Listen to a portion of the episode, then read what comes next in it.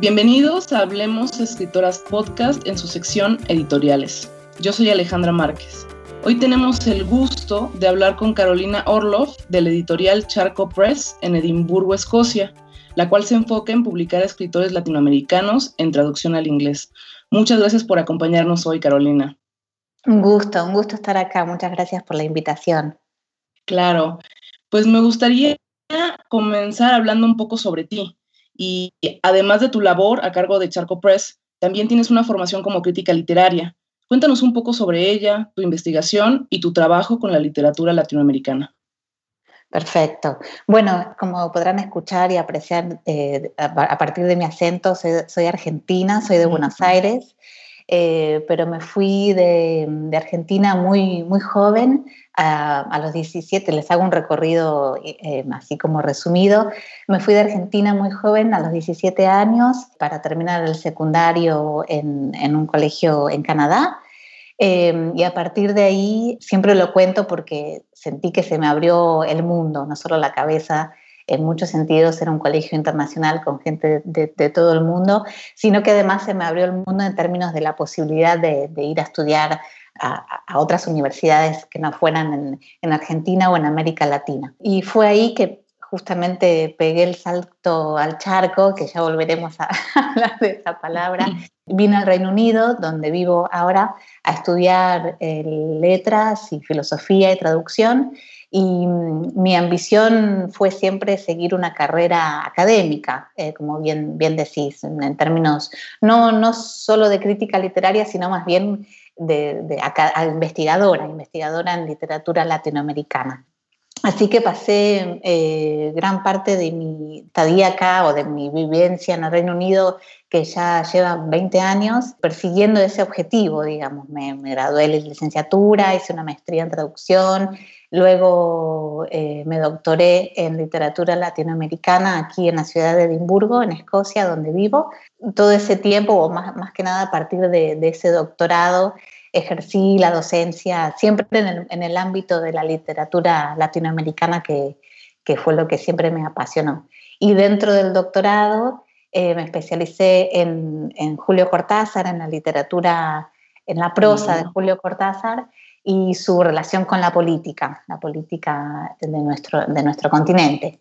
Y hasta ahí llega mi, digamos, mi lado académico, hasta Charco, dejo en suspenso lo que viene bueno, después de toda esa trayectoria eh, académica, ¿cómo es que llegaste a fundar una editorial? Bueno, a partir de justamente de esa trayectoria académica y de, y de tratar de, aferrarme a esa ambición de carrera académica, eh, lo, que son las vueltas de la vida, lo, cuento así, aunque suene un poco cursi, porque creo que es alentador eh, para quienes están justamente metidos en el ámbito académico y a veces eh, no saben si, es conveniente salirse de ese ámbito. Bueno, acá, bueno, en Estados Unidos también hubo una recesión muy fuerte, ustedes se acordarán a partir del 2008, 2010, 2012, y em, básicamente a partir de una búsqueda de trabajo permanente que nunca se concretó, empecé a, jugar y cada vez más seriamente con la idea de fundar una editorial que que más que nada eh, fuera satisfactoria para mis propias frustraciones de haber vivido eh, tanto, tanto tiempo durante estas dos culturas, ¿no? el, mundo anglosajón, en particular el Reino Unido y América Latina, y volviendo siempre al ámbito que, en el que yo me, he movido siempre, que es la literatura, y percibir que, que había una carencia de, de, voces latinoamericanas contemporáneas en traducción, que se, estudiaba y se leía básicamente siempre a los mismos.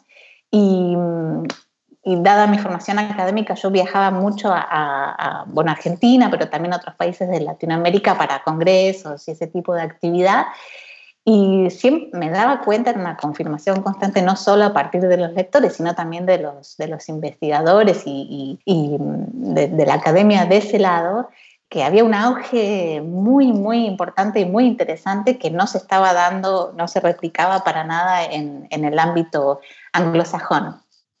Y a partir de esa idea y de no tener trabajo, empecé a reformular a dónde podía poner esa, esa experiencia mía ¿no? de, estudiar eh, literatura latinoamericana, de vivir en un mundo anglosajón y también de percibir que había una oportunidad, no, no solo la pasión me movió, sino también ver que, que, había una oportunidad y una necesidad muy imperante de que Thor pudiera tener, al menos, tener la, la posibilidad de leer a tantos autores que, que nos han venido eh, acompañando en estas últimas, sobre todo esta última década, yo diría en América Latina ha, habido muchas voces muy, muy interesantes. Así que de ahí, de esta, mezcla, digamos, de, frustración, de pasión y de ver una oportunidad, nace Charco Press. ¿Y cuándo es que Charco Press y con quién la fundaste? Eh, nace en el 2016, a finales del 2016, eh, y la fundé con, con, mi compañero Sam McDowell, que es un, eh, un neozelandés. Somos una, una, empresa independiente y pequeña, pero muy internacional. Eh, y Sam viene de un trasfondo absolutamente no literario, que, que lo cuento también porque es interesante, pero sí tiene un, un trasfondo o una experiencia de la empresa, de, de, o sea, de entender el lado más eh, lo que es para mí más aburrido, sinceramente, ¿no? pero absolutamente necesario, ¿no? de la idea del marketing, de, cómo entrar en un mercado, de, bueno, y ahora se especializa en todo lo que sea distribución, ese tipo de aspecto. Así que con él somos dos, dos solos en la empresa y después, bueno, tenemos todo un equipo de traductores, de agentes de prensa que trabajan en forma freelance. ¿Qué es que es la filosofía de Charco Press? Em, difícil esa pregunta, difícil, me, quedé pensando.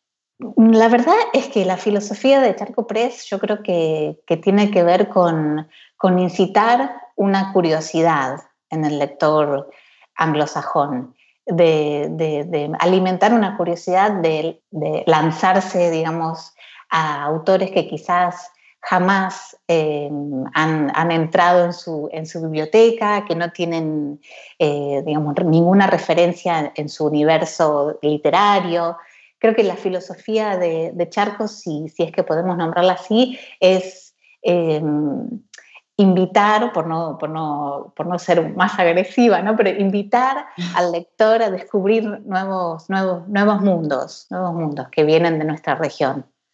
Es muy interesante eso, ¿no? De compartir con otras eh, culturas, con otro idioma, ¿no? Y, exponer a los lectores a estas obras maravillosas, ¿no? Que se están produciendo en América Latina.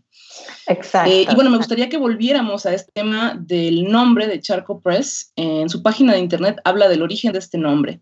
¿Pudieras compartirlo con nuestra audiencia?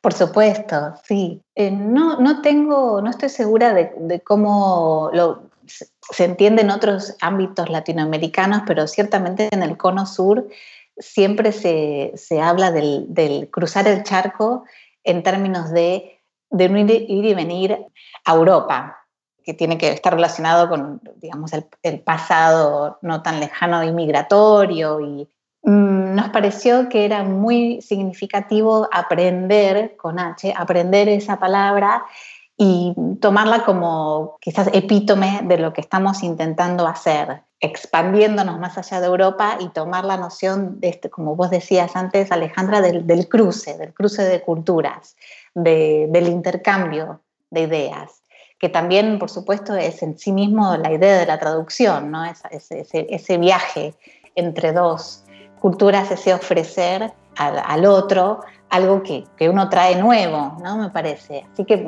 la, la idea de que Charco se llame Charco eh, invoca todo, todas esas nociones, esos conceptos de viaje, de intercambio, de, de, de, traer a una cultura algo distinto, aportar. Em, de ahí viene la idea del charco, del cruce. Como el nombre recupera la esencia, ¿no? De justamente eh, la razón, ¿no? De, de ser de la editorial. ¿Por qué una editorial que se enfoque en traducciones al inglés de autores hispanohablantes? Bueno, justamente mm, eso, eso es lo que les contaba al principio en, términos de cómo nace o por qué nace Charco Press. ¿no? Creo que más allá de mi experiencia personal, ha, habido por décadas una gran carencia de, no solo de la literatura contemporánea eh, latinoamericana en inglés, sino también de, muchos clásicos, ¿no? Que, simplemente han caído o no han llegado a ser elegidos, que, es una especie de varita mágica, ¿no? Esto que, que, te elijan para ser traducido al inglés, aunque han quedado en el camino. Me, parece que, imperaba una, que existiera una editorial que se enfocara exclusivamente en literatura latinoamericana para lectores anglosajones.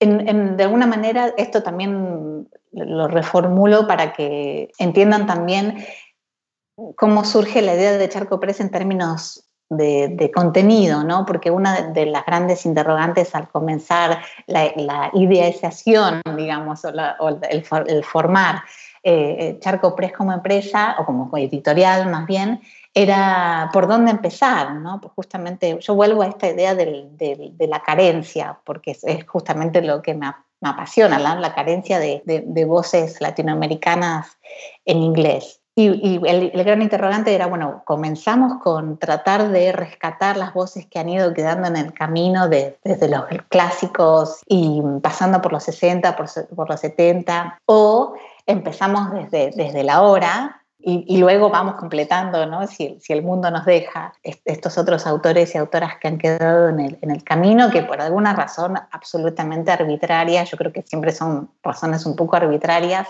no necesariamente que tienen que ver con el talento, no se traducen. Eh, nos parecía muy importante que hubiera una editorial que se dedicara solo a eso, porque hay tanto material y tan maravilloso, tan interesante, tan necesario que, estén, ¿no? Que por supuesto el lector no tiene por qué leer estos autores, ¿no? Que yo los invito, por supuesto, pero, pero sí me parece fundamental que exista la oferta, ¿no? Que, estos libros estén en las librerías, en las bibliotecas, al lado de otros, eh, como para que el lector eh, angloparlante tenga esa opción. Y bueno, sí, nos dedicamos solo a eso justamente porque hay mucho para hacer.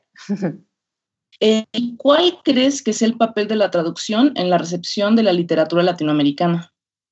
Bueno, la traducción, puedo hablar de la traducción al inglés, ¿no? Que supongo que es un poco de dónde viene la, la pregunta. La traducción al inglés sigue siendo un factor que abre puertas, que abre puertas hacia otros idiomas. Para mí eso es una sorpresa que descubrí siendo editora. No, no pensé que era así antes de entrar a a este mundo, digamos, o esta parte del mundo de la literatura latinoamericana. Pero mi corta experiencia demuestra que cuando a una traducción em, de un autor latinoamericano o de una autora le va bien en inglés, eso abre indefectiblemente puertas al, por ejemplo, chino, al árabe, a, lenguas de, de, Europa del Este, que siguen mm, mirando o basándose como referencia en las traducciones al inglés para interesarse en ciertos escritores y escritoras. Así que me parece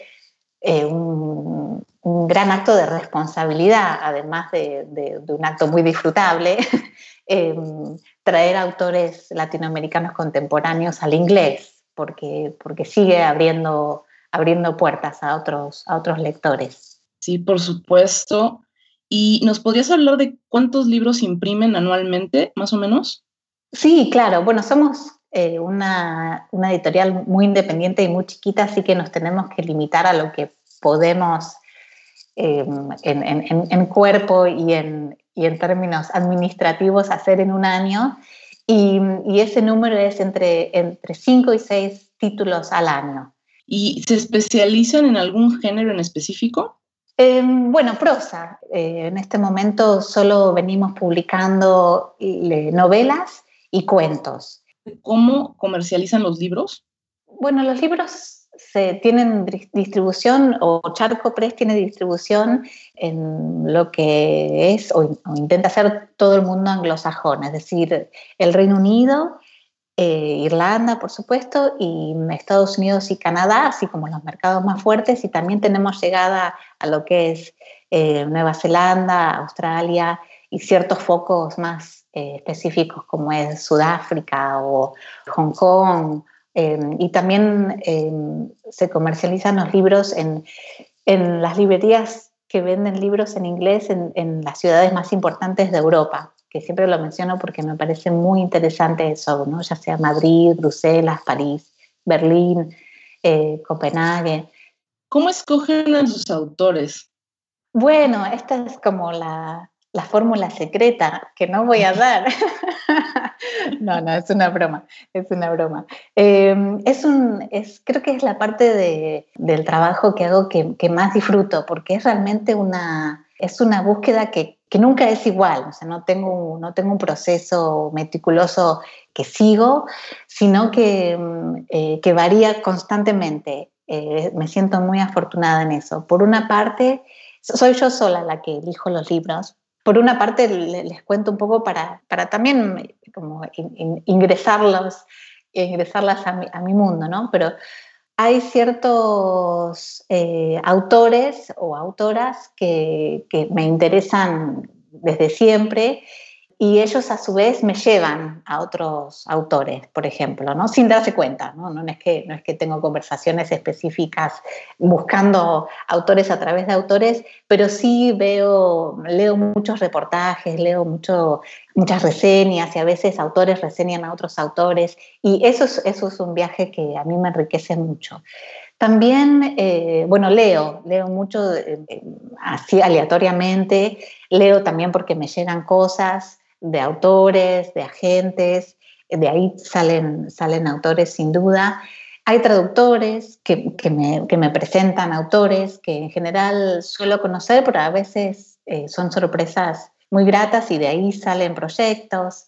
Eh, los festivales, los festivales son cada vez más, me parece, una, una fuente de, de, conocimiento para mí. Eh, me, me, fijo mucho en ciertos festivales en, todo el mundo y, veo a qué autores latinoamericanos invitan y a veces me pregunto por qué e investigo eso y de todo eso van saliendo proyectos. Claro, y ahora quisiera pasar a la otra parte, que es la parte de la traducción. ¿Cómo es el proceso de elegir un traductor para un texto? ¿Y es algo que hacen los autores o se trabaja con la editorial? Bien, bueno, ese, proceso también es eh, muy interesante. Yo trato de, en lo posible, si un autor no está absolutamente casado o casada, digamos, con un traductor, lo, lo digo así en términos matrimoniales porque, porque a veces se da así, es, hay un lazo muy fuerte y hay ciertos escritores o escritoras que solo eh, quieren este, o están dispuestos a ser editados si, si trabajan con un cierto traductor eso, eso sucede, pero en general eh, tengo la libertad de, poder curar ese proceso, es como una curaduría. Y mm, trato de ser muy, muy cuidadosa y muy meticulosa en ese eh, apareamiento, si podemos llamarlo así, ¿no? en ese traer eh, o, crear este, este, este par, ¿no? esta pareja, porque mm, me parece que se tiene que dar ahí una alquimia que es fundamental para, para que esa traducción brille como brilla el original. Em, entonces, realmente es un proceso, ¿no? Pero, pero trato de, escuchar como, un oído muy afinado a las voces de los traductores y de las traductores, de las traductoras para ver qué es lo que los apasiona. Y a partir de ahí, cuando surge un texto, eh, en, general suele, suele pasarme bastante pronto que es, e, este texto es para para fulano o para fulana, ¿no? Es como esta voz, esta música, estos silencios, ¿no? Porque también se trata de traducir silencios, tiene que, tiene que ser de esta persona. Em, y, después, eh, por supuesto, viene la propuesta, a ver si pueden, si no pueden. Pero, pero en general es, es, un, es un proceso que, que, yo me lo tomo muy, muy seriamente y, y, trato de que sea muy meticuloso ese, ese formar ese conjunto de dos. Qué lindo, ¿no? Lo que dices sobre eso de, emparejar estas voces y estos silencios, ¿no? Me parece, me parece muy lindo. ¿Tienen algún énfasis o visión sobre literatura escrita por mujeres? no concretamente, no concretamente. Eh, me parece que naturalmente se da, bueno, supongo que es por mi, mi, posición de estar en el mundo, las ideologías que, que, yo traigo como persona y ahora que las, las aplico como editora, pero tiene que haber una equidad no solo de género, pero sino en términos generales. Yo creo que la, justicia, digamos, no, no, entra desde el lado de un feminismo, por nombrarlo concretamente, sino de un lado de, equidad. Y si, por ejemplo, en uno de los próximos catálogos, no me acuerdo eh, si es el año que viene o el otro, se da que todos los títulos son de mujeres, pues se da así, ¿no? No, no, es, no es por una causa, sino que me parece, bueno, que hemos vivido décadas y décadas durante, en, los, en las que se, se, daban catálogos de solo hombres, me parece que es hasta normal que ahora se tengan que dar catálogos de solo mujeres, pero no es a partir de una decisión eh, formal y radical de decir, ah, solo voy a publicar mujeres este año, que me parece que hasta sería contradictorio, ¿no? Forzar eso. Se, da naturalmente y eso me parece que es absolutamente festejable, ¿no? Por supuesto, sí. ¿A cuáles retos dirías que se enfrentan de manera más frecuente? Bien, el, bueno, yo creo que el reto más frecuente y el más instalado y el más difícil, el más complejo, es el reto del entendimiento o de la, del preconcepto mejor dicho, que la literatura en traducción, esto desde el, punto de vista del lector anglosajón, ¿no? que la literatura que llega en traducción es una literatura difícil, es una literatura de nicho y es una literatura para pocos. ¿no? Ese es el reto que yo siento como, como editora de voces latinoamericanas, que es el, más difícil, porque no es cierto, es, falso, es un preconcepto que, no, que a mí me indigna mucho y está muy, muy, muy arraigado. Por supuesto, estamos hablando en términos generalizados, ¿no? Pero es un reto que, en el que pienso todos los días, eh, realmente, ¿no? Como ir cambiando eso, no es un cambio que se va a dar eh, muy rápido ni, va a ser un cambio fácil. Sé que es un cambio que está sucediendo, el mínimo porcentaje en el que trabajamos de literatura en traducción en el mundo eh, anglosajón está creciendo, eso es un hecho y es, eh, increíblemente bueno, pero sí es, es, muy sorprendente, no quiero decir rechazo, pero sí la, la aprehensión que hay ante la literatura en traducción, en general, y ahí lo, que está traducido del castellano y del portugués que es nuestro caso, e, entra, entra en eso. Así que ante ese reto eh, trabajo y, trato de, funcionar como para romper un poco ciertos esquemas. ¿no? Hay, esquemas como muy arraigados que desde Charco intentamos deconstruir. ¿Cuál crees que debe ser la misión, compromiso o colaboración de las casas editoriales hoy en día?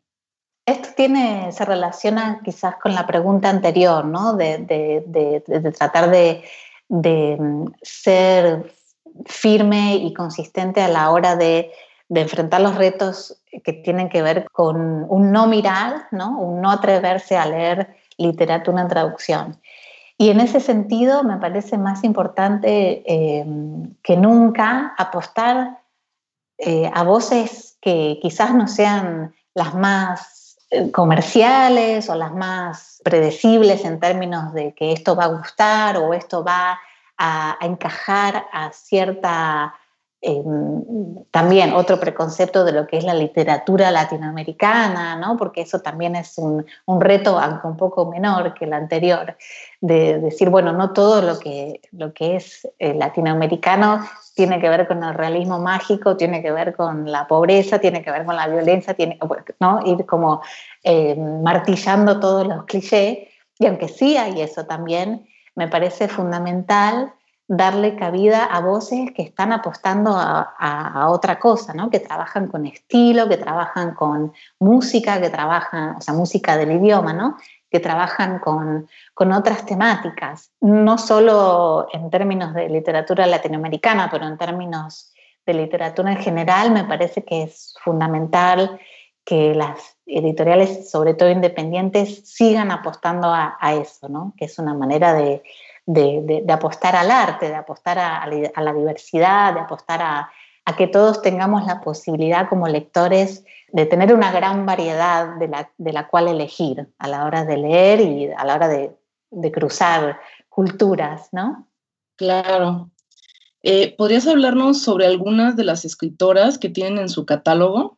Sí, por supuesto. Nosotros eh, tenemos eh, una, una, gran variedad de escritoras mujeres, todas sumamente talentosas, por supuesto, que voy a decir, pero muy diferentes a la hora de presentar universos, universos literarios. Quisiera en esta oportunidad quizás mencionar a, dos escritoras o a tres, si tengo el espacio, que están como muy presentes en mi cabeza en este momento por el catálogo que estamos eh, presentando, ¿no? por los libros que estoy editando en este momento. Y son las siguientes. Una es, bueno, Gabriela Cabezón Cámara, eh, a quien le hemos editado dos libros. Uno, Slam Virgin, que es la traducción de La Virgen Cabeza, que fue uno de nuestros títulos inaugurales. Y el otro se llama The Adventures of China Iron, las aventuras de la China Iron, que está en este momento eh, como finalista del, Booker International Prize, que es un gran, gran, gran, gran premio a la literatura de traducción. Em, me parece una escritora eh, absolutamente única en, muchos sentidos, en los lenguajes que, usa, en, los universos que presenta, en, los personajes que nos regala. Eh, Gabriela Cabezón Cámara es alguien que, siento que tengo el lujo de, poder traer al inglés. Em, otra escritora que, publicamos nosotros es Margarita García Roballo de Colombia. Em, acabamos, o está a punto de salir, em, estamos publicando su segundo libro que se llama Holiday Heart, que es la traducción de Tiempo Muerto, que es su novela más reciente, y anteriormente eh, publicamos una colección de tres libros de ella eh, en, una, en una edición que se llama Fish Soup. Em, y Margarita trabaja con también un universo muy particular que es el universo de los inmigrantes, de los inmigrantes eh, ya sea colombianos o latinoamericanos en general en Estados Unidos o la aspiración de ser inmigrante desde algún pueblo perdido en América Latina. Em, y lo que tiene particular de Margarita es su, visión política que transmite a través de un humor, de un humor muy particular que me parece que es muy eh, latinoamericano, que es muy latinoamericano y muy interesante de traducir. Y otra autora que, que me gustaría compartir hoy con quien nos escucha es Selva Almada, es otra, otra argentina que publicamos. Publicamos eh, su primera novela que se llama The Wind That Lays Waste, El viento que arrasa, y en unos meses está por salir lo que es su segundo libro que se llama Dead Girls, Chicas Muertas. Em, y también Selva trabaja con, una, eh, con un estilo, con un paisaje muy particular de, una Argentina nórdica, o sea, del norte de Argentina, que es, que es, que es como un desierto, y, con, mucha, si pudieran verme, estoy haciendo como muchos gestos con mis manos porque hay mucha nube, mucha cosa del paisaje, eh, mucho viento caliente, hay un, como un paisaje muy, muy, muy interesante que, se filtra a través de los personajes, se filtra a través de las historias y conmueve, a mí me conmueve mucho su literatura. Sin duda tienen un catálogo con escritoras excelentes, ¿no? Ya para concluir, me gustaría preguntarte qué proyectos tienen en puerta en estos momentos. Bueno, en términos de, mm, de proyectos en puerta, eh, me quisiera compartirles dos, dos proyectos generales, que es, casi como una exclusividad para los oyentes, más allá de los, de los autores que estamos por publicar, que, que bueno, los, podrán ver en, la página web. Eh, y tienen que ver con, por un lado, el proyecto Charquito, que mm, va a replicar esta idea de, de Charco Press, pero para, en literatura para niños, un poco retomando la idea del reto ¿no? ante estos preconceptos de la literatura en traducción y poder publicar nuestra literatura infantil en traducción al inglés, ¿no? traer los universos latinoamericanos de, los autores y autores latinoamericanos mm, a partir de la literatura infantil. Eh, ese es un proyecto que me tiene muy, muy motivada y que se va a llamar Charquito, es como una rama de Charco Press, será una rama.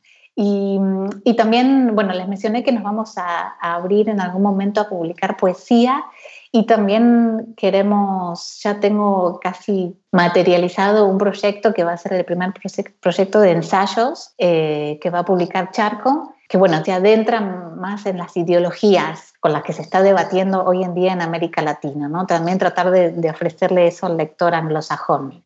Carolina, muchísimas gracias por esta conversación y por compartir con nosotros un poquito del gran trabajo que hace Charco Press para difundir la literatura latinoamericana.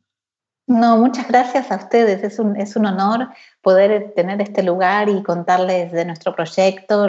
Por supuesto que los invito a, ver la página web y a descubrir nuestros autores y autoras y, compartirlos con quienes no pueden acceder a estos libros en su idioma original, ¿no? Así que es, para mí un, honor poder hablar del lujo que es publicar a estos autores y autoras en inglés.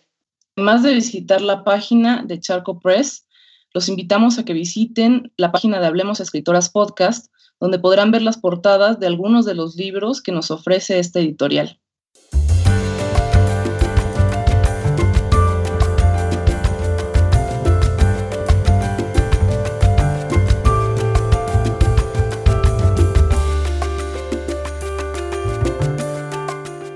Le agradecemos al equipo que hace posible llevar la voz de nuestras escritoras y editoras a ustedes. Esto fue Hablemos Escritoras Podcast con tu sección Editoriales. Se despide de ustedes Alejandra Márquez.